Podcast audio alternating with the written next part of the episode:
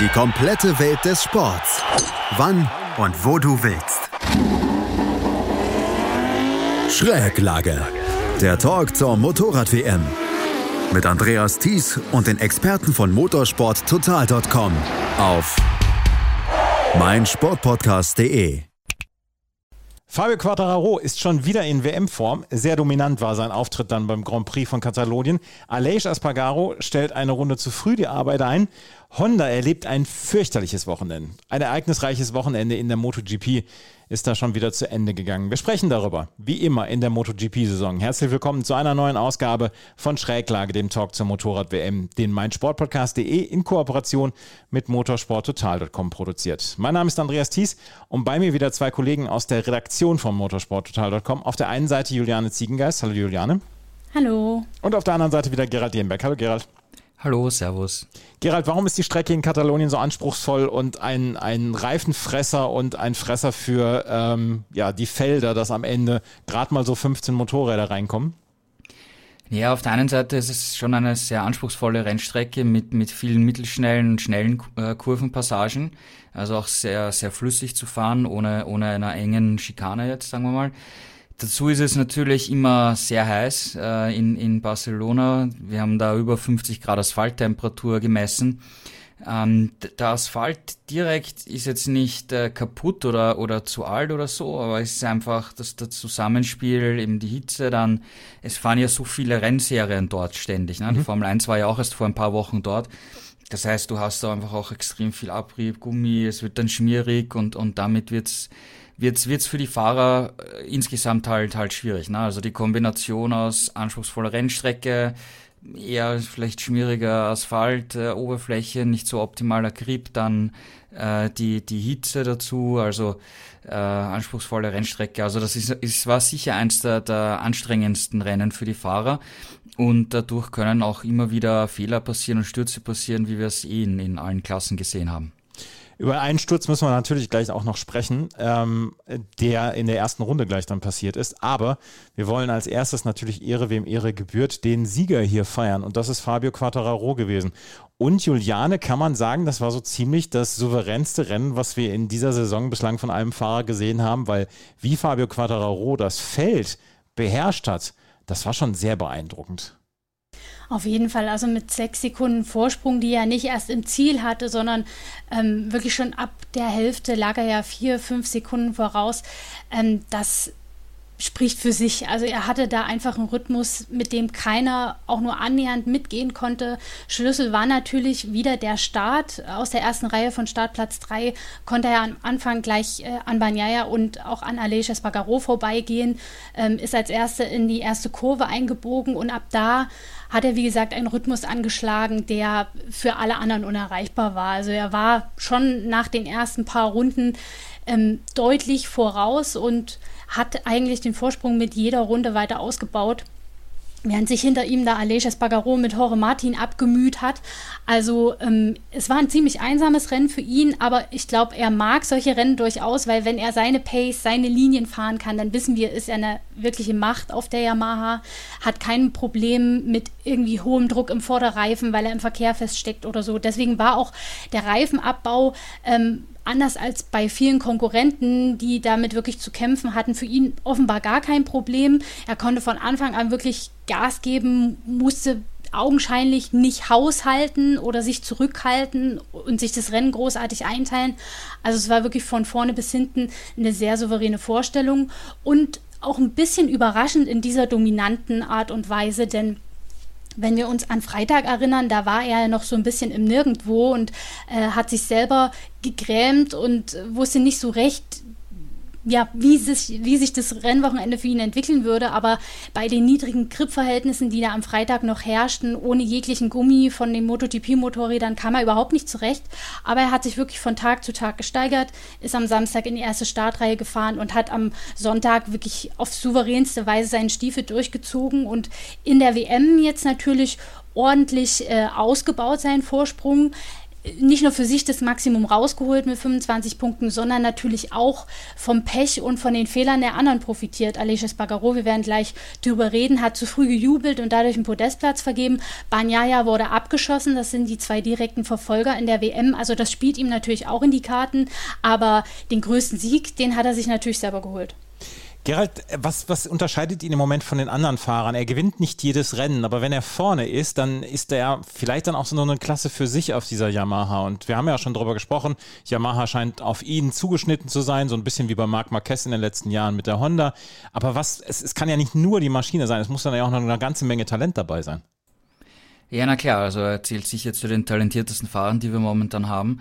Und ähm, er setzt perfekt um. Er kann, er kann auch mit der Yamaha im Vergleich zu seinen Markenkollegen ähm, perfekt fahren. Also sagen die anderen, es gibt da so ein ganz schmales Fenster, in dem man fahren muss, um, um dann wirklich so schnell zu sein, wie Fabio fährt. Und er schafft es einfach permanent in diesem Fenster zu sein und die anderen haben es schwieriger und, und kommen da nicht wirklich zurecht. Das Zweite ist, ähm, er macht eigentlich auch keine wirklich groben Fehler. Und äh, wenn wir uns zum Beispiel erinnern, äh, Bagnaia ist gestürzt in, in Le Mans und, und hat äh, am Anfang der Saison auch nicht immer äh, das beste Resultat äh, rausgeholt. Dann hat natürlich jetzt auch ein, ein Bagnaia äh, Fehler, also sagen wir nicht Fehler, sondern ähm, Pech gehabt einfach. Mhm. Ja. Also der, der Crash, ja, der Startcrash, da war, war Pech und, und Fabio ist von so einer Pechsituation bisher auch verschont geblieben. Er, es wird sicher im Laufe der Saison auch mal bei ihm ein, ein Ausfall kommen oder irgendwas. Das ist eigentlich ganz normal in einem, in einem so langen Jahr. Aber momentan, äh, er, er, er läuft. Er holt eigentlich so gut wie aus jedem Rennen das Optimum raus. Es waren jetzt ein paar Rennen auch dabei wo er eben nicht ums Podest kämpfen hat können, hat aber seine Punkte gesammelt, während die anderen einfach Fehler machen oder Pech haben oder eben nicht das Optimum rausholen und das, das erklärt dann, glaube ich, am, unterm Strich auch seinen Vorsprung von 22 WM-Punkten in der Tabelle. Fabio Quattararo führt mit 22 Punkten, du hast es gerade gesagt, vor dem ärgsten Verfolger vor Aleix Espargaro, über den sprechen wir gleich noch. Aber ich würde noch gerne einmal auf die Yamaha zurückzusprechen kommen, Juliane, weil es ist im Moment, wie gesagt, Fabio Quattararo ist der Einzige, der im Moment für Yamaha die Kohlen aus dem Feuer holt. Der nächstbeste Yamaha-Fahrer war Darren Binder auf Platz 12, dahinter Franco Morbidelli auf Platz 13, Andrea Dovizioso ist nicht angekommen. Ähm, es ist im Moment eine schwierige Saison. Wir haben letzte Woche schon darüber gesprochen, dass Yamaha dann auch äh, im Moment es nicht schafft, in irgendeiner Weise Fortschritte zu erzielen. Sie müssen heilfroh sein, dass sie mit Quattararo jemanden haben, der erstens die Maschine so beherrscht und zweitens so talentiert ist und sich nicht selber in irgendeiner Weise rausschmeißt, weil er ist ja die Konstanz in Person dann auch in dieser Saison. Absolut, er ist der Heilsbringer bei Yamaha, das muss man so sagen. Und deswegen ähm, haben sie auch Nägel mit Köpfen gemacht und ihn gleich um zwei Jahre verlängert. Ähm, das wurde vor dem Rennwochenende jetzt in Barcelona bestätigt und ähm, ist natürlich für Yamaha die bestmöglichste Option. Ähm, er ist der Nummer eins da. Er ist derjenige, der aus dem Motorrad das Beste rausholen kann, der den Unterschied macht. Das sagen ja nicht nur die Yamaha-Kollegen, sondern auch die Konkurrenten der anderen Marken. Und deswegen hat man da, glaube ich, auch eine ordentliche Stange Geld äh, auf den Tisch gelegt und angeboten, um ihn zu halten. Und wenn man mal ganz ehrlich ist, so wirklich attraktive Alternativen gab es ja für einen Topfahrer wie Quadraro auch nicht wirklich im aktuellen Feld. Aprilia ist dicht ähm, mit Vinales und Aleix.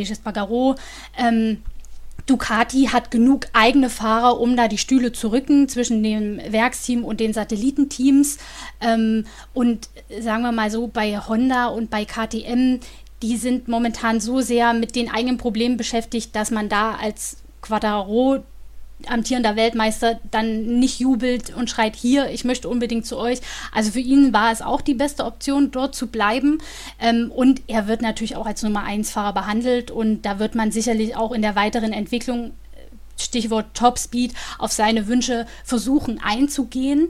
Ähm, ich bin mal gespannt, wie sich die Vertragssituation bei den anderen Fahrern und auch bei Franco Morbidelli entwickelt. Der hat zwar einen Vertrag für nächstes Jahr, aber wir wissen, unter Umständen ist die Tinte auf den Papieren wenig wert, ähm, wenn es so schlecht läuft wie im Moment. Man hatte bei Morbidelli am Freitag noch den Eindruck, dass es irgendwie bergauf geht und vielleicht sogar der Knoten geplatzt ist bei ihm, denn er lag in den Trainings eigentlich nicht so schlecht. Also er war konstant in den Top Ten unterwegs, zum Teil auch im Spitzenfeld. Und da dachte man schon, okay, vielleicht könnte das an diesem Wochenende was werden. Aber anders als bei Quadraro, der sich über die Tage gesteigert hat, ging es bei Morbidelli zurück. Dann hatte er im Rennen noch eine Situation am Anfang mit Alex Marquez ist äh, relativ weit zurückgefallen. Und wenn er dann natürlich noch hinter Darren Binder landet, dem Rookie aus dem Satellitenteam, dann ist das natürlich wieder eine echte Klatsche. Mhm. Und da bin ich tatsächlich gespannt, ob Yamaha Wort hält und ihn behält oder ob es da nicht doch noch irgendwie zu äh, Veränderungen kommt, weil ähm, man sieht da nicht so wirklich eine Tendenz nach oben, sondern es geht eher noch zurück und das ist nicht der Weg. Es würde mir leid tun um Morbidelli, aber Yamaha muss natürlich auch sehen, wo sie bleiben, denn wir wissen ähm, von Honda, wenn der Topfahrer, also in dem Fall für Yamaha Quadraro, ausfallen sollte, dann brennt die Hütte. Und das wollen wir ihnen nicht wünschen, aber man ist natürlich immer gut aufgestellt, wenn man einen ebenbürtigen Teamkollegen hat oder zumindest einen Teamkollegen, der vorne mitfahren und auch anderen Fahrern mal ein paar Punkte wegnehmen kann. Und das ist ja bei Mobidelli leider nicht der Fall. Obwohl wir alle wissen, er kann fahren, er ist Vize-Weltmeister geworden. Also das wird man nicht von ungefähr, aber im Moment läuft einfach gar nichts bei ihm und das ist schon besorgniserregend. Gerald, ist es eigentlich normal, dass mitten in der Saison so ein Vertrag verlängert wird, wieder von Fabio Quattararo? Ähm, ja, eigentlich schon. Also ich glaube, wir haben eigentlich erwartet gehabt, dass es vielleicht sogar schon früher passieren wird, aber ähm, ja, sie haben es jetzt hier beim Heimrennen von, äh, also vom, beim Rennen, wo Monster Energy Hauptsponsor ist, äh, gemacht, was eigentlich ganz gut passt, weil es wurde auch gleichzeitig äh, bekannt gegeben, dass äh, Monster Energy weiterhin der Hauptsponsor vom Yamaha Werksteam bleiben wird. Also das war wahrscheinlich hier der perfekte Anlass, äh, um das zu verkünden. Ein, ein Nachsatz noch äh, zu Morbidelli. Der ist ja auch nur auf Startplatz 18 gestanden und war dort sehr, sehr weit hinten und in den, beim Start in den ersten beiden Kurven kam es da zu einem kleinen Scharmützel mit, mit Alex Marquez.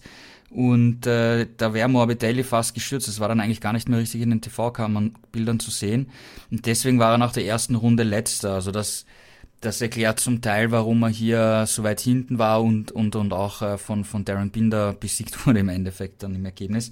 Ähm, ja, Quattraro, ähm, wie gesagt, die Juliane hat es angesprochen, ähm, dass sie, dass Yamaha ja gesagt hat, sie wollen beim Motor irgendwas machen und er verlangte das seit seit Monaten eigentlich. Er hat dann am, am Donnerstag in der, in der Pressekonferenz gesagt, ja, Yamaha hat ihm garantiert, dass äh, Leute kommen, die die Motorenabteilung äh, verstärken und dass da im Hintergrund äh, daran gearbeitet wird. Und es ist jetzt äh, rausgekommen, äh, welche Personen da er da gemeint hat, nämlich äh, Luca Marmorini, ähm, der wird äh, Yamaha hier als, als Ingenieur beraten und unterstützen ähm, für nächstes Jahr dann, für den neuen Motor. Und äh, wer, wer den nicht kennt, der war in den 1990er Jahren bei Ferrari in der Formel 1 äh, Motorenchef, ist dann zu Toyota gewechselt, wie Toyota das große Formel 1 Team aufgebaut hat, ist dann nach dem Toyota-Rückzug äh, wieder zu Ferrari zurückgewechselt und wie dann die äh, Turbo-Hybrid-Ära in der Formel 1 angefangen hat, 2014, war der Ferrari-Motor einfach nicht auf dem Level von Mercedes damals. Und ähm, da wurde Luca Marmorini gegangen. Und äh, in den vergangenen beiden Jahren hat er Aprilia als Berater unterstützt. Und wenn wir uns anschauen, welche Fortschritte Aprilia beim Motor gemacht hat, dann ist das schon gut und groß. Ich meine, man hat ja auch jetzt in Barcelona gesehen, dass, dass ein Aleix Espargaro die Ducati von Jorge Martin auf der Geraden überholen kann und sich in der ersten Kurve vorbremsen kann. Also der Aprilia Motor hat schon ordentlich Dampf dahinter und äh, ja, der wird jetzt Yamaha helfen und ich bin wirklich sehr, sehr gespannt, wenn wir irgendwann Ende des Jahres vielleicht äh, bei den Novembertests in Spanien da den neuen Motor einmal sehen werden und, und die, die ersten Aussagen von Quadro hören werden. Also da bin ich wirklich gespannt, was wir da für nächstes Jahr erwarten dürfen. Fabio Quattararo, also jetzt im Moment mit 22 Punkten Vorsprung schon ein etwas größerer Vorsprung. Er hat in den letzten beiden Rennen auf Aleix Espargaro 18 Punkte gut gemacht. Aleix Espargaro ist, wenn man sich nur die Ergebnisse an, ähm, durchliest, ist auf den Platz 5 gekommen. Ist ein guter Platz. Er war in den letzten Wochen auf dem Podium häufiger. Maverick Vignard ist auf Platz 7 gekommen. Eigentlich eitel Sonnenschein bei der Aprilia. Platz 5 und Platz 7, damit kann man leben. Gute Nachrichten, eigentlich die ganze Zeit gute Nachrichten. Aber Juliane, was ist da denn los gewesen bei Aleix Espargaro? Oh mein Gott, ich, ich, ich bin immer noch so ein bisschen hin und her gerissen äh, mit einem Lachen und einem Weinauge. Man, man, also er hat mir wirklich, wirklich leid getan, auch wie er sich dann geärgert hat, in der Box total aufgelöst. Äh, das Team hat versucht, ihn zu trösten. Ähm, der Dorna-CEO Camillo Espeleta kam sogar und hat ihn in den Arm genommen Also er war wirklich aufgelöst.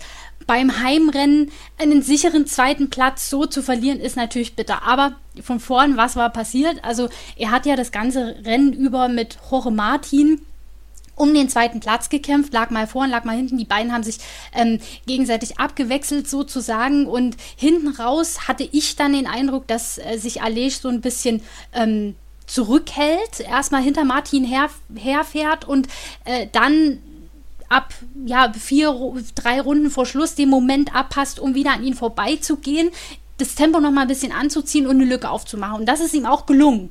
Ähm, und man hatte den Eindruck, ja, ich meine, wenn der Sieg nicht äh, zum Greifen nah ist, ist ja ein zweiter Platz auch ganz schön beim Heim Heimrennen. Und das sah schon alles in trockenen Tüchern aus. Und dann begann die, die letzte Runde. Und auf einmal fällt, fällt Espargaro zurück und man denkt sich, hä, was ist denn jetzt los? Erst dachte man, erster Reflex, Motorschaden, technischer Defekt, weil er so ausrollte mhm. äh, an, der, an der abseits der Strecke. Dann winkt er aber so in die Menge und es dämmerte allen, den Kommentatoren im TV und auch uns, der denkt, das Rennen ist zu Ende.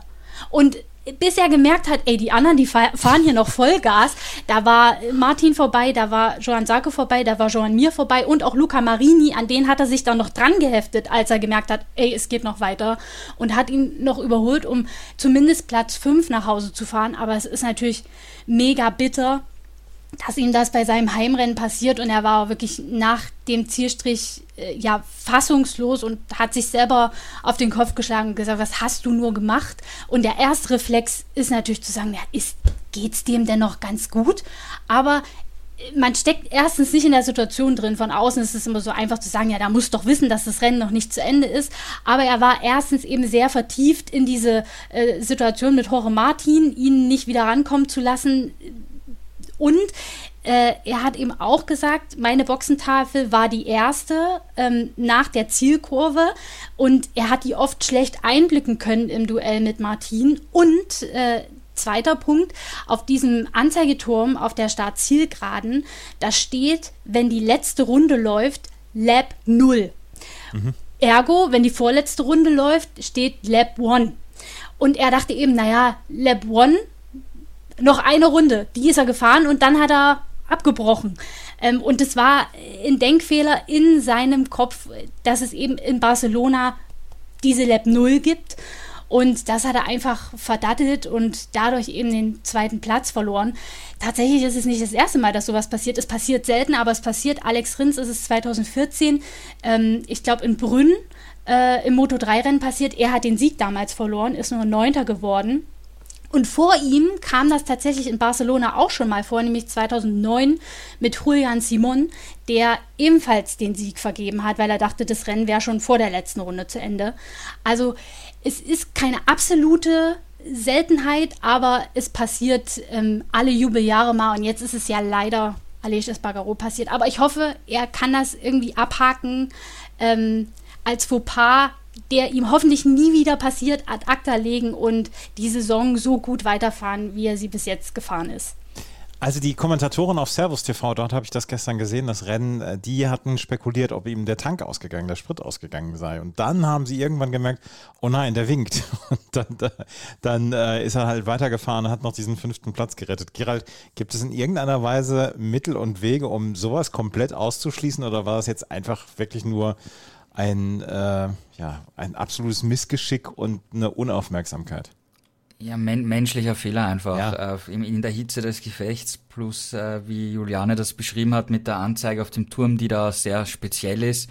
Ähm, ja, kann, kann passieren. Äh, Irren ist menschlich. Ähm, ja, er hat sich am meisten selber drüber geärgert und wird wahrscheinlich sich überlegen, dass er, dass er das äh, in, in Zukunft einfach besser darauf achtet oder auf was anderes achtet, ja, und nicht auf die Anzeigetafel, sondern auf, auf eine Message am, am Dashboard, ja, oder, oder ihm wirklich schaut, ist da jetzt die Zielflagge oder, oder doch nicht. Mhm. oder einfach nur eine Runde weiterfahren als alle anderen und vielleicht eine Runde später dann, dann jubeln. Ähm, Juliane, aber wir müssen ja trotzdem sagen, Aprilia hat hier wieder abgeliefert und Maverick Vinales kommt immer, immer besser in Schuss dann auch mit der Aprilia. Doch, also die Formkurve bei ihm zeigt nach oben. Er äh, hat es ja dieses Mal auch in Q2 geschafft, äh, konnte sich in der Startaufstellung ein bisschen besser platzieren und das hilft natürlich ungemein, wenn man dann nicht so von arg weit hinten viel Boden erstmal gut machen muss. Ähm, er hat da durchaus gut mitgehalten, hat ja auch, muss man sagen, Enea Bastianini wenn man das so von außen beurteilt, in einen Fehler getrieben. Er ist vor ihm liegend äh, im Kampf um Platz 6 gestürzt. Ähm, also insofern äh, hat er da schon mit den großen Namen gekämpft und ja, ich habe auch den Eindruck, er kommt immer besser zurecht. Er ist sehr auf sich selber konzentriert, darauf alles richtig zu machen, keine Fehler zu machen. Und ich glaube, das ist ein guter Ansatz, um äh, weiter nach vorne zu kommen und dann irgendwann eben auch auf dem Niveau von dem Aleix Espargaro ähm, zu landen. Das wäre ja auch im Interesse von Espargaro, wenn er anderen Fahrern auch immer mal ein paar ähm, Punkte abgraben kann, also Vinales, mhm. ähm, im Kampf um die WM. Jetzt hat Espargaro leider neun Punkte vergeben, ist nicht Zweiter, sondern Fünfter geworden und der Rückstand auf Quadraro ist größer geworden, aber es ist ja noch nichts verloren und wenn er Vinales immer mal so ein bisschen zwischengrätschen könnte, wäre das natürlich nicht schlecht. Werden wir mal gucken, ob er sich noch weiter steigern können wird, aber ich gehe mal davon aus, dass wir ihn bald auch mal in den Top 10, äh, in den Top 5 oder auch auf dem Podest sehen könnten. Aprilia also mit eigentlich einem guten Ergebnis, aber die ganze Welt spricht darüber, dass Aleix Espargaro eine Runde zu früh abgestoppt ist und am Ende dann nur Fünfter geworden ist. Er hätte Zweiter werden können. Wenn wir uns gleich wieder hören, dann werden wir mal über die Ducati sprechen und über einen spektakulären Sturz, der ah, vielleicht gar nicht so doll gut ausgegangen ist. Darüber gleich alles hier bei Schräglage auf meinsportpodcast.de. Schräglage, der Talk zur Motorrad-WM. Wir müssen über einen Sturz quasi in der Anfangsphase dann sprechen. Das ist nämlich der Sturz gewesen, der am Ende Takaaki Nakagami, Alex Rins und Francesco Bagnaia rausgeworfen hat. Gerald, was war da los? Äh, ziemlich direkt am Anfang. Ja, es war gleich am Start nach beim Anbremsen von der ersten Kurve, wo es ja auch immer ziemlich eng zugeht, wenn sich da alle reinbremsen und versuchen zu sortieren. Ähm, Nakagami hat sich da einfach ein bisschen verschätzt, ihm ist dann das, das Vorderrad eingeklappt, er ist weggerutscht nach außen. Dabei hat sein Motorrad, das Motorrad von Alex Rins, der links daneben war, getroffen, der ist gleich einmal spektakulär durch die Luft geflogen. Und äh, Nakagami ist mit dem Helm, also wirklich mit dem Visier vorne, mit dem Gesicht quasi, voll gegen den Hinterreifen von, von äh, Bagnaia geprallt, der genau vor ihm war. Dadurch ist dann auch äh, Bagnaia ausgerutscht und gestürzt, also gleich drei Fahrer draußen, ähm, sehr, sehr wilde Szenen. Es ist unterm Strich dann doch äh, halbwegs glimpflich ausgegangen. Ich meine, äh, Alex Rins hat sich doch äh, ein, das linke Handgelenk gebrochen. Ähm, war natürlich sehr wütend auf Nakagami, weil die ja schon die Vorgeschichte in Mugello hatten, wo mhm. sie kollidiert sind. Und äh, Alex Rins gemeint hat, da war Nakagami schon viel zu aggressiv und jetzt hier auch ein, sagen wir mal, aggressives Manöver, wo er sich einfach verschätzt hat äh, beim Start, was auch nicht passieren sollte, aber es passiert hin und wieder auch immer mal wieder. Ähm, Nakagami war die, die Nacht auf Montag im Krankenhaus. Es gab zuerst äh, Gerüchte gegeben, dass er eventuell auch äh, sich was gebrochen hat. Aber es soll alles okay soweit sein, keine, keine Brüche, nix. Ähm, es, er wurde genauso wie Rins für mal nicht fit erklärt, das heißt am Sachsenring am, am Donnerstag muss er sich dann in zwei Wochen einem Check der Ärzte äh, stellen. Ähm, wir haben kein Foto von, von Taka, Taka gesehen bisher auf, auf Social Media, weil Fahrer, die im, im Krankenhaus sind, schicken ja dann oft ein, ein Foto von vor ja. oder nach der Operation oder so.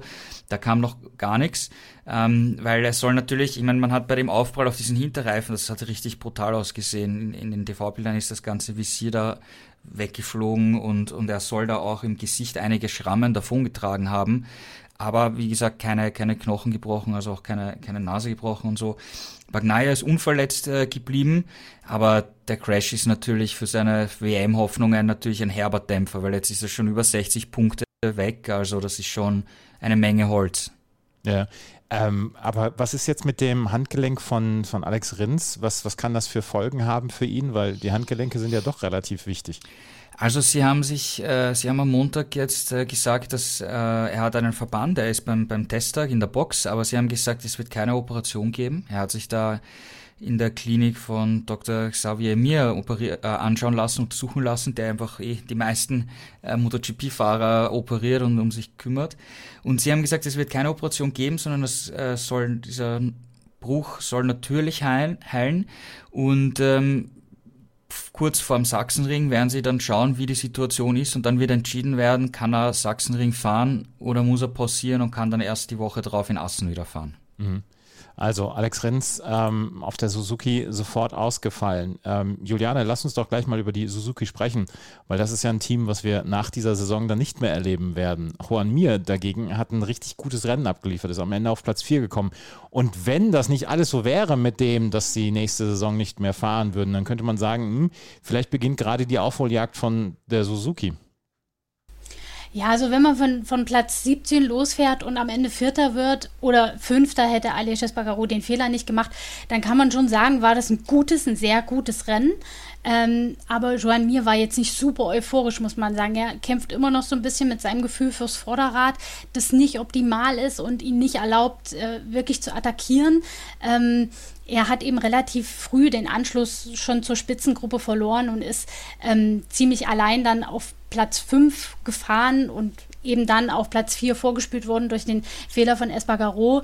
Ähm, aber es war wieder so eine typische Aufholjagd, wie wir sie von Suzuki schon so oft gesehen haben. Ich gehe davon aus, dass Alex Rins auch ähnlich weit vorn gelandet wäre. Er lag ja am Start schon auf Platz 4, Platz 5, wäre er da nicht abgeräumt worden, hätte das wieder ein gutes Teamergebnis werden können und es wäre eben auch so wichtig für den Team Spirit gewesen, nach den vielen Ausfällen in den letzten Rennen beide Fahrer gesund und stark ins Ziel zu bringen. Umso besser ist es, dass Rins da so unverständlich unverschuldet zu Sturz gekommen ist. Er hatte auch ehrlich, ehrlicherweise nicht nur gegenüber Nakagami, sondern auch gegenüber der Rennleitung und den Rennkommissaren deutliche Worte gefunden, denn er hätte eine Strafe für absolut notwendig gehalten in dem Fall. Erstens, weil Nakagami ein Wiederholungstäter ist und zweitens, ähm, weil er eben zwei Fahrer, äh, zwei unbeteiligte Fahrer aus dem Rennen gerissen hat. Ähm, und Banyaya hat ihm da auch ehrlicherweise zugestimmt. Er meinte auch, also Nakagami war da viel zu optimistisch unterwegs. Ähm, er hätte die Kurve so oder so nie bekommen und so hat er eben uns beiden das Rennen noch ruiniert und Alex Rins verletzt. Ähm, aber ich bin mal gespannt, was das noch für Nachwehen nach sich ziehen wird. Ich glaube, es wird auf jeden Fall in der Sicherheitskommission unter den Fahrern auch mit der Rennleitung noch Diskussionen geben. Aber abgesehen davon ist es zumindest für Joan Mir ein positives Ende des Rennwochenendes mit Platz 4. Und ich hoffe, dass ähm, das ein Fingerzeig ist für die nächsten Renner, dass er vielleicht auch mal wieder aufs Podest fährt. Das wäre so ein bisschen Balsam auf die Seele dieses doch geschundenen Teams nach diesen äh, Ausstiegsplänen, die da immer im Hinterkopf mithören, bin ich mir sicher. Also, Juan Mir auf Platz 4, Alex Rins ist ausgeschieden mit diesem Startcrash auf Naka, Takaaki Nakagami kommen wir gleich, beziehungsweise auf Honda kommen wir gleich noch zu sprechen. Müssen aber erst nochmal über die Ducati sprechen. Platz 2 und Platz 3 mit Jorge Martin und Jon Sarko. Gerald, eigentlich eitel Sonnenschein, aber dann hast du die Frechheit besessen bei motorsporttotal.com äh, in der Kategorie oder in der Rubrik, wer letzte Nacht am schlechtesten geschlafen hat, Ducati mit reinzunehmen. Warum? Seit 15 Rennen sind sie jedes Mal auf dem Podium und du erlaubst dir das, da Ducati mit reinzunehmen. Warum? Ja, genau. Ähm, du hast es richtig äh, angesprochen. Seit 15 Rennen haben wir min immer mindestens einen Ducati-Fahrer auf dem Podest gehabt. Das heißt auch in allen neuen Saisonrennen bisher.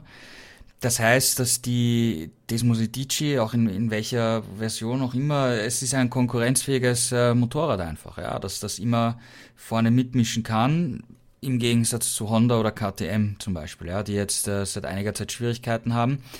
Und äh, wir sehen auch, dass äh, sehr viele verschiedene Fahrer auf dem Podest sind und vorne mitmischen können. Äh, mit äh, Bastianini hat äh, drei Rennen gewonnen zum Beispiel, Bagnaia hat auch schon zwei gewonnen. Also fünf von neun Rennen zu gewinnen, ist da gar nicht mal so eine schlechte Ausbeute, ja.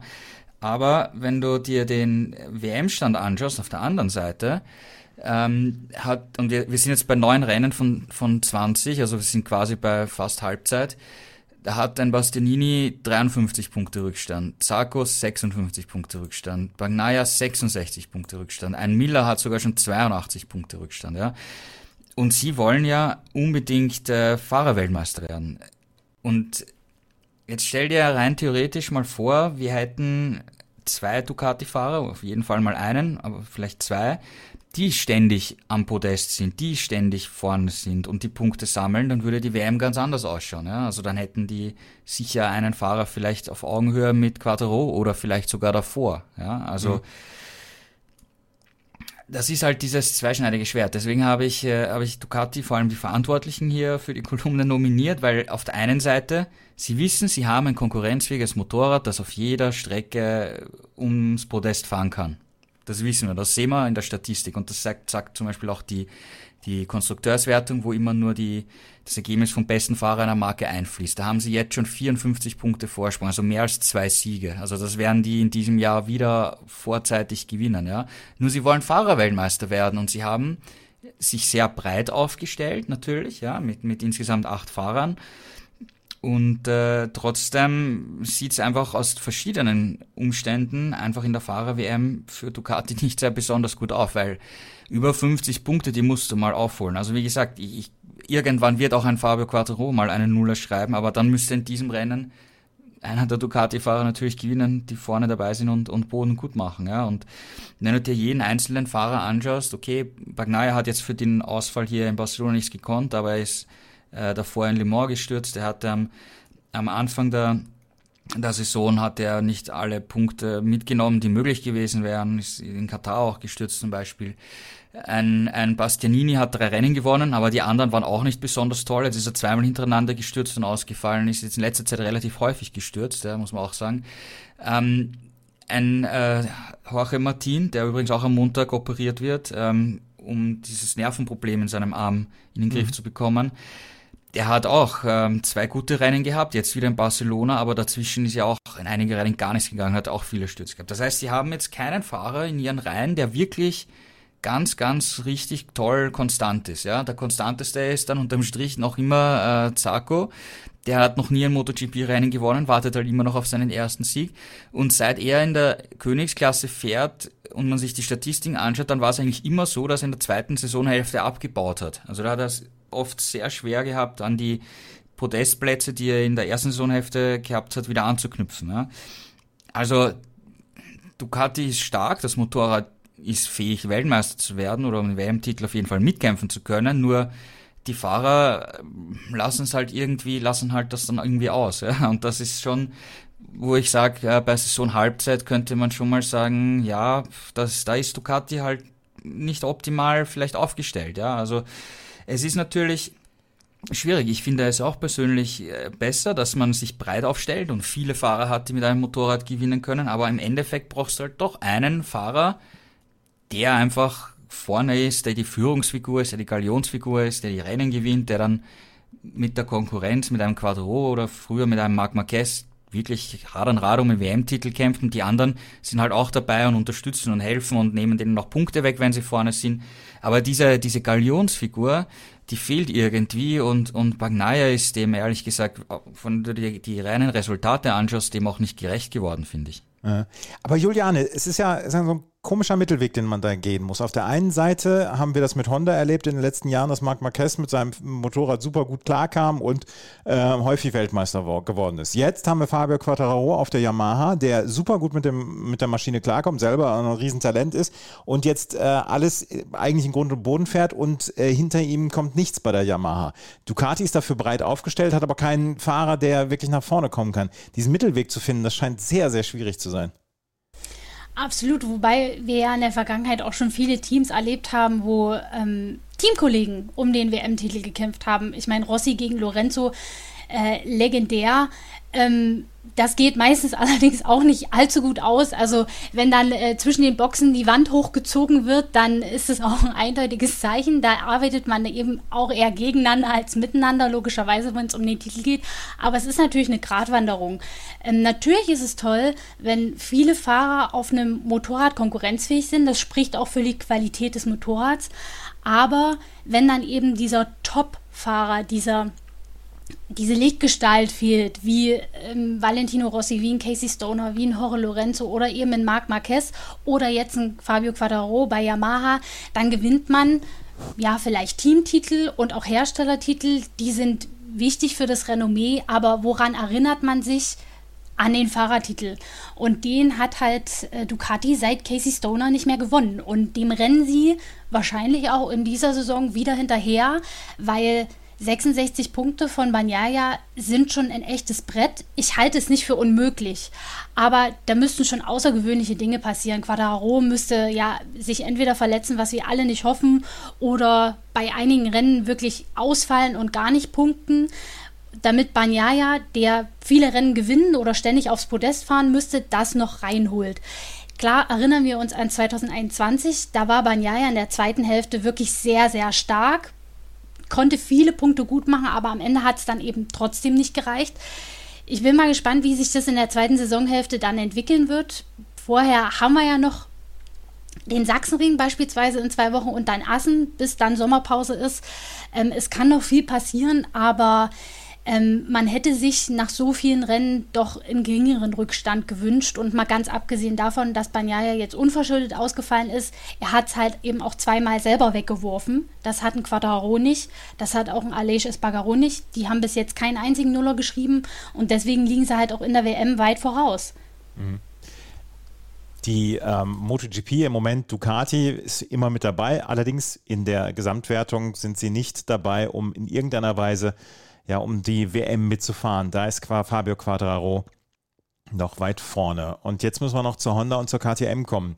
Die Honda ähm, hat nach dem Ausfall von Takaaki Nakagami und natürlich dem verletzungsbedingten Ausfall von Marc Marquez nicht viel zu melden gehabt. Stefan Bradl, der der Ersatz ist für ähm, Marc Marquez, der hat gleich mal einen Highsider in der ersten Runde gehabt.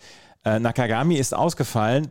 Paul Espargaro ist auf Platz 17 gefahren, hat nicht, ist nicht in die äh, Punkte gekommen und Alex Marquez ist auf Platz 10 gefahren. Gerald, was für ein grausiges Wochenende für Honda wieder. Ja, absolut. Ähm, wie gesagt, über Nakagami Crash haben wir schon gesprochen. Ähm, Paul Espargaro war eigentlich am Anfang ganz okay dabei in den Top 10.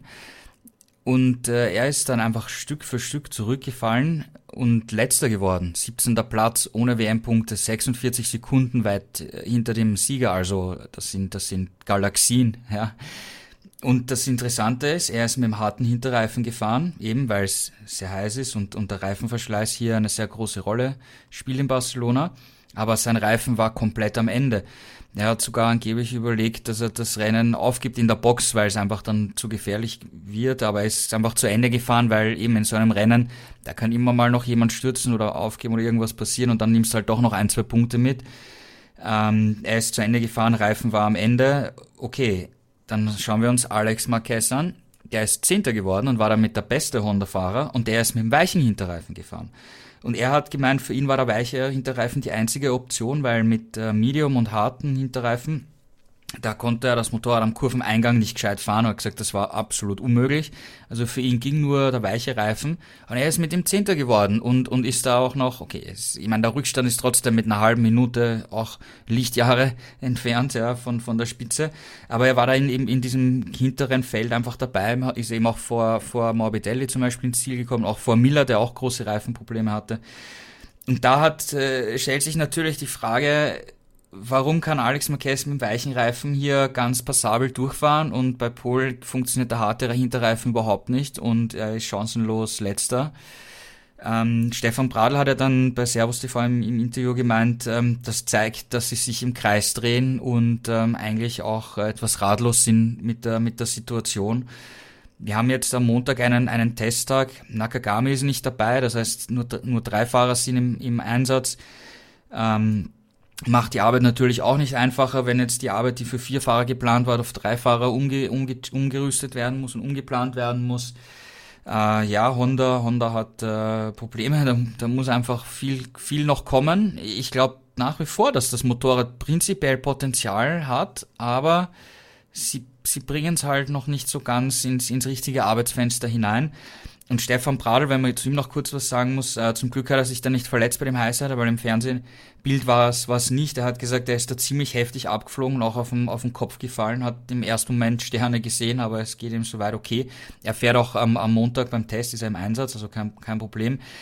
Aber es ist halt für, für einen Ersatzfahrer halt schon nicht das Optimale, wenn du gleich in der ersten Runde stürzt, weil prinzipiell verfolgt ja Honda mit ihm auch ein etwas anderes äh, Programm, ja, aber er hat auch unterschiedlichen Chassis, er hat einen anderen Auspuff, äh, er soll Daten sammeln, fahren und Daten sammeln.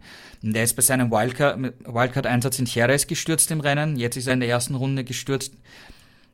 ist nicht gerade äh, das Beste, ja, was da, was da passiert ist, aber es wird nicht so tragisch sein, weil wir eben, wie gesagt, noch den, den Testtag am Montag haben. Er hat mal selber gemeint, dass das äh, Barcelona-Rennen war jetzt mal für ihn, um einfach mal reinzukommen, wieder in den Ablauf eines Rennwochenendes, weil da musst du schon auf dem Drücker einfach volle Rundenzeiten geben, fahren, also wirklich voll, voll attackieren und so. Und das ist vom Testfahrermodus auf den Rennfahrermodus nicht so einfach äh, umzuschalten. Er weiß jetzt auch, dass er die nächsten Rennen auch alle bestreiten wird, weil es wird sicher bis in den Herbst rein dauern, bis wir Marc Marquez vielleicht mal wiedersehen oder vielleicht dieses Jahr gar nicht mehr. Das bleibt alles noch abzuwarten. Also er kann sich jetzt äh, in Ruhe mal darauf konzentrieren, hier wieder in, in den Rennfahrermodus umzuschalten. Also Honda wirklich mit keinem guten Wochenende. Und dann gucken wir jetzt nochmal gerade auf die KTM. Da haben wir am Ende mit Platz 8 und Platz 9 für Brad Binder und Miguel Oliveira ähm, ein durchaus ordentliches Ergebnis, möchte man meinen. Ralf Fernandes am Ende auf Platz 15 noch gefahren. Wie bewertest du das Wochenende für KTM, Juliane? Naja, man muss leider immer noch festhalten, dass KTM hinter seinen Möglichkeiten und auch hinter den eigenen Erwartungen fährt. Also wenn wir überlegen, vor einem Jahr in Barcelona hat Miguel Oliveira gewonnen und jetzt sind sie froh, wenn sie wenn beide Werkspiloten in den Top Ten landen. Also äh, man ist dann nicht auf dem Leistungsniveau angekommen, das man im Vorjahr hatte und sucht noch immer so ein bisschen nach der eigenen Form. Ähm, positiv anzumerken ist aber, dass zum ersten Mal in dieser Saison alle vier KTM-Fahrer in die Punkte gefahren sind. Also Brad Binder und Miguel Oliveira auf Platz 8 und Platz 9. Remy Gardner hat ein wirklich gutes Rennen gezeigt, als Elfter sein bestes Saisonergebnis eingefahren. Als Rookie äh, hat auf der letzten Runde noch Darren Binder und Franco Morbidelli überholt. Und Raúl Fernandes ist 15. geworden, also hat noch das letzte Pünktchen ergattert. Also das ist durchaus positiv zu bemerken. Es geht also schon irgendwie voran, wobei man auch sagen muss, okay, sie haben von den Stürzen im Spitzenfeld natürlich auch profitiert. Ähm, von denen gab es ja nicht nur den Startcrash, Enea Bastianini ist gestürzt, Fabio Di Gianantonio ist gestürzt. Also es sind ja durchaus einige Fahrer ausgefallen. Ähm, aber sie sind ins Ziel gekommen und haben die Punkte mitgenommen. Das kann man positiv bewerten. Aber sie haben sich in Barcelona bei der Hitze auch durchaus schwer getan, vor allem auch mit den Reifen. Ähm, der Medium-Reifen am Vorderrad war für sie definitiv zu weich. Deswegen sind sie im Rennen als einzige im kompletten Feld alle vier KTMs mit dem harten Vorderreifen gefahren. Den haben sie dann aber wiederum auch relativ schwierig ins perfekte Arbeitsfenster bringen können, hatten in Schrägra schräg, gerade in Schräglage Grip-Probleme und konnten dann eben auch nicht so attackieren, wie sie wollten. Und äh, ja, Sie haben zwar wieder Plätze gut gemacht, weil Brad Binder und Miguel Oliveira haben es wieder nicht in Q2 geschafft, sind von relativ hinten weit losgefahren und immerhin in die Top 10 vorgedrungen. Aber Brad Binder sagt eben auch, ich genieße es nicht, um Platz 8 zu kämpfen. Mhm. Ähm, also er will natürlich mehr. Wir kennen ihn als Sonntagsfahrer. Er zeigt da immer gute Aufholjagden, aber er will natürlich in die Top 5 oder aufs Podest fahren.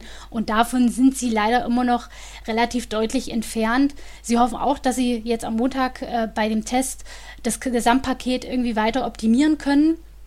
Weil so richtig zusammenbringen können sie es noch nicht. Gerade im Qualifying auf die eine schnelle Runde ähm, sind sie nicht in der Lage, das aus den Reifen rauszuholen, was den anderen gelingt. Und sie sagen eben auch, eine gute Startposition ist in der MotoGP heutzutage eben auch Gold wert.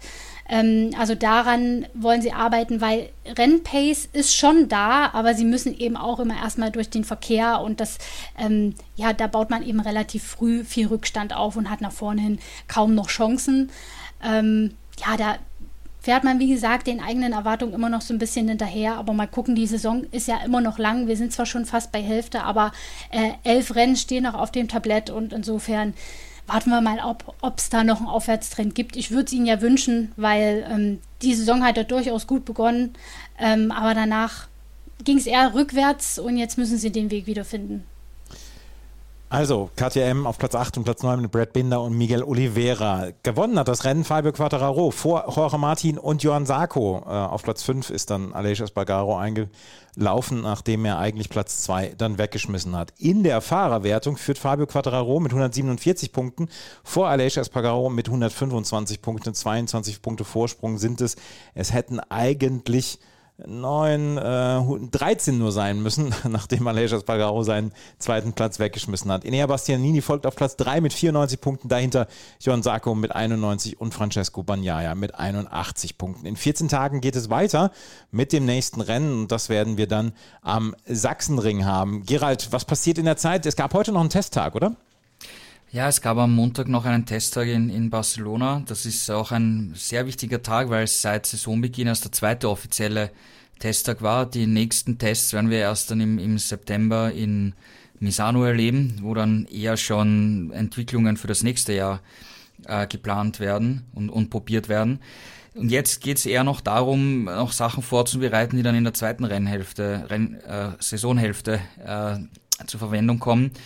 Gesehen hat man beim Test äh, zum Beispiel eine neue Verkleidung äh, bei Ducati. Ähm, die haben die Werksfahrer probiert, aber auch äh, Bastianini. Die ist schon ein bisschen anders gestaltet, aerodynamisch.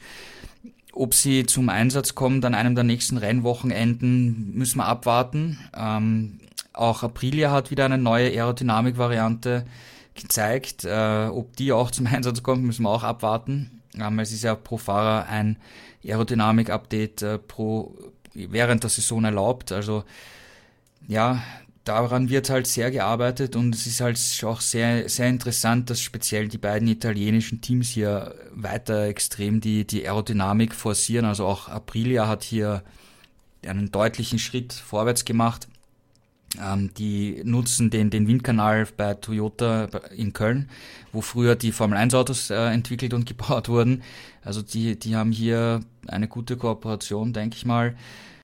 Ja, und sonst äh, viele Teams arbeiten einfach an Kleinigkeiten, Setups und so. Es ist halt teilweise auch schwierig an einem Testtag nach einem Rennen wirklich gute Erkenntnisse zu, zu finden, weil du hast halt extrem viel Gummi vom, vom Rennwochenende auf der Strecke die Bedingungen sind damit ganz anders, als wenn du ins Wochenende reinstartest. Ähm, heiß ist es auch wieder.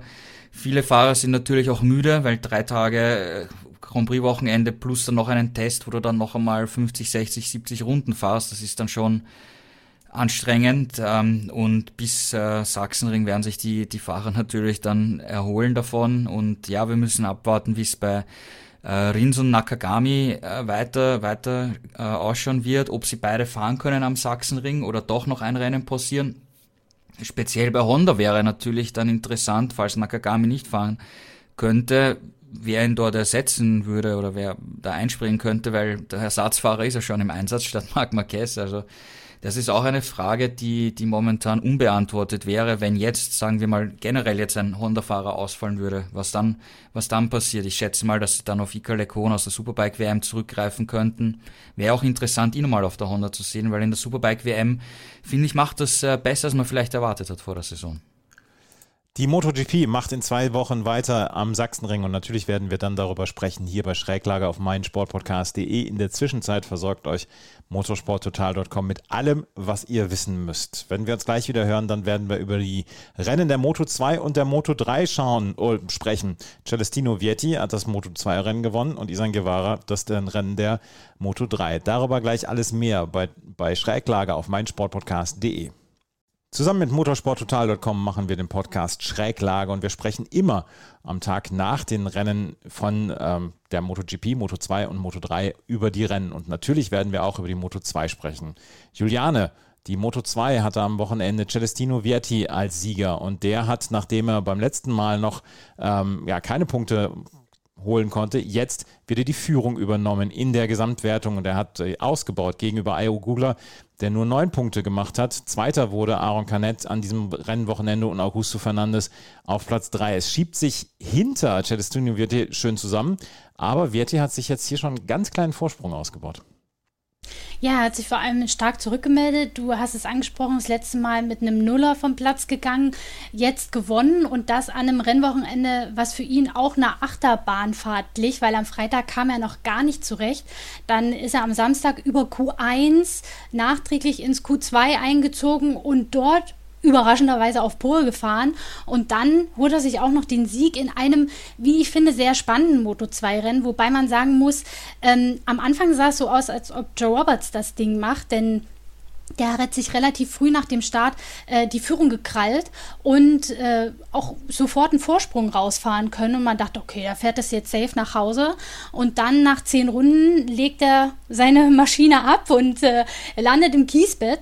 Und auf einmal wird es äh, nochmal richtig spannend im Kampf um den Sieg, nämlich zwischen Celestino Vietti und Aaron Canet, die sich da wirklich bis zum Zielstrich nichts geschenkt haben. Das entscheidende Manöver fiel erst wenige Kurven vor der Zielflagge. Ähm, da hat sich Celestino Vietti in Kurve 10 innen ziemlich forsch, aber erfolgreich an Canet vorbeigepresst und äh, sich so den Sieg gesichert. Ähm, er wollte den offenbar unbedingt, weil das hätte auch böse ausgehen können. Also es kam zum Kontakt, aber beide sind sitzen geblieben. Kane war jetzt nicht so ganz amused. Er ist zwar Zweiter geworden, wartet ja aber immer noch auf seinen Sieg in der Moto 2. Ähm, aber ich bin mir sicher, wenn er weiter so fährt, dann wird der irgendwann kommen. Aber für Verti ist es natürlich perfekt gelaufen. Äh, 25 Punkte eingestrichen, während Ayogura tatsächlich zu kämpfen hatte. Mit dem hat sich am Anfang Verti noch äh, in der zweiten Hälfte der Top 10 duelliert, aber statt nach vorne ging es für Ayogura dann zurück. Ähm, und er konnte nicht wirklich ähm, mit vorne mitkämpfen und hat Punkte liegen lassen. Gut für Vietti, schlecht für Ayogura. Aber es könnte sich im nächsten Rennen auch schon wieder ganz anders zeigen und enger zusammenschieben. Also es bleibt, trotz dass der Vorsprung größer geworden ist, doch spannend, würde ich meinen. Aber Gerald, wir haben fast schon Moto 2, äh, Moto 3 Rennen hier erlebt, oder? Mit den Abständen. Das hatten wir ja zum Beispiel in dieser Saison eher selten, dass wir solche Abstände hatten wie jetzt. Verti 0,08 Sekunden vor Canet, der nur eine halbe Sekunde vor Augusto Fernandes, dahinter eine halbe Sekunde Dixon, Marcel Schrötter kam dann mit 1,4 Sekunden auf Platz 5. Das war dann mal wieder ein richtig spannendes Rennen, was wir ja so ein bisschen vermisst haben, fand ich jetzt in den letzten Wochen. Ja, sehe ich genauso wie du. Also es war wirklich spannend bis, bis zum Schluss. Ähm, die Top 5 waren da echt äh, eng beisammen. Schröter war auch in der Spitzengruppe dabei.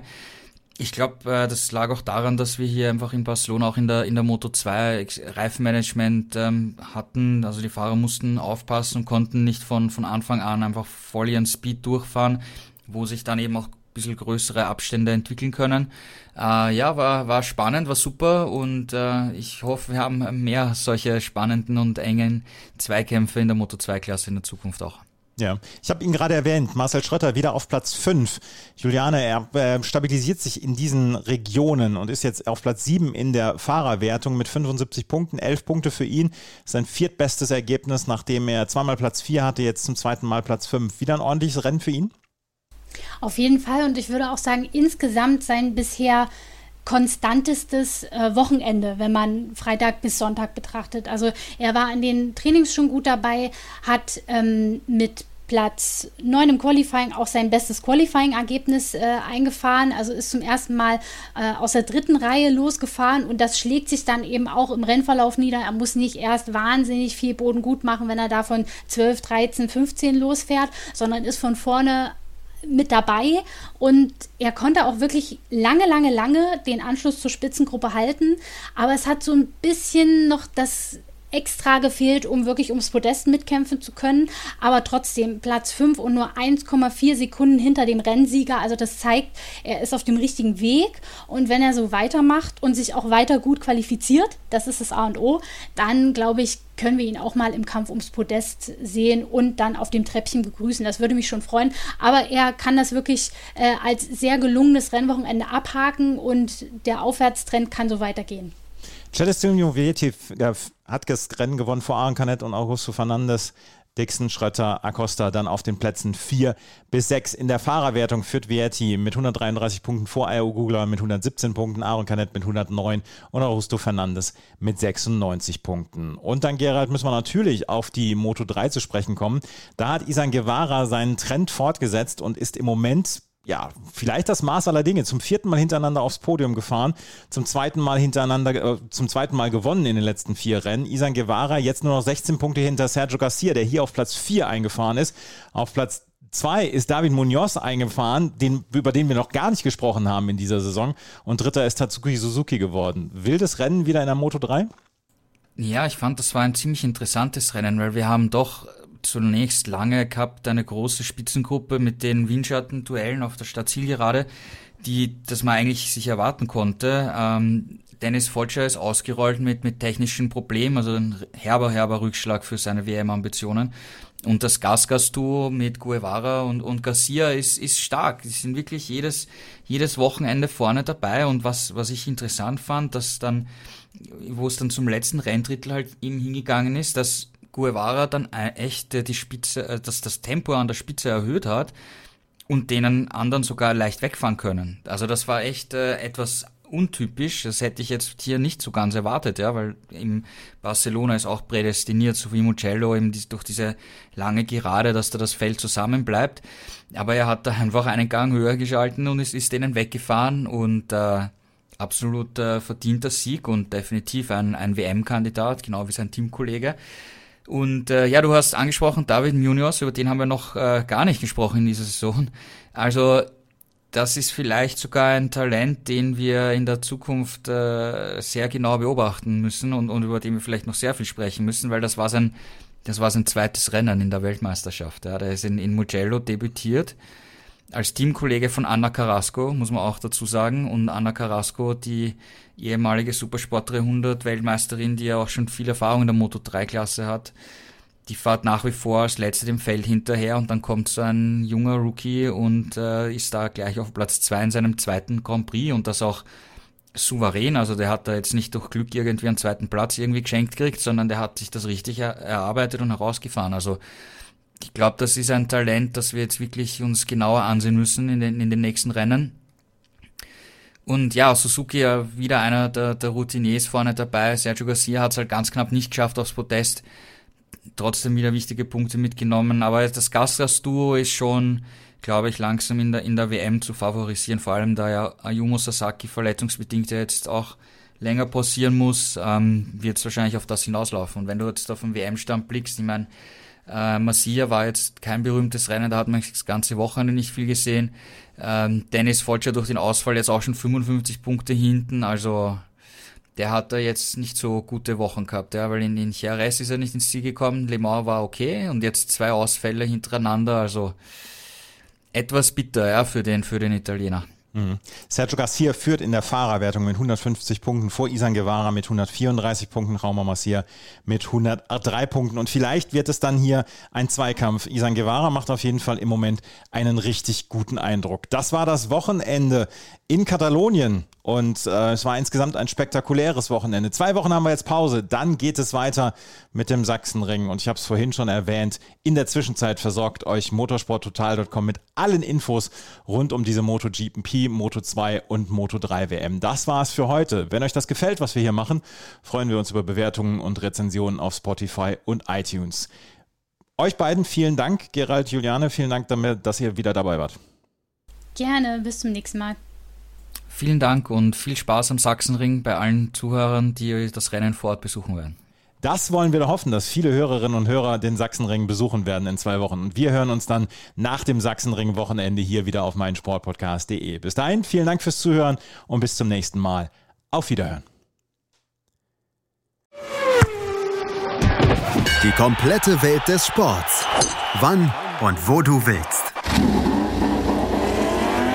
Schräglage. Der Talk zur Motorrad-WM. Mit Andreas Thies und den Experten von motorsporttotal.com auf meinsportpodcast.de.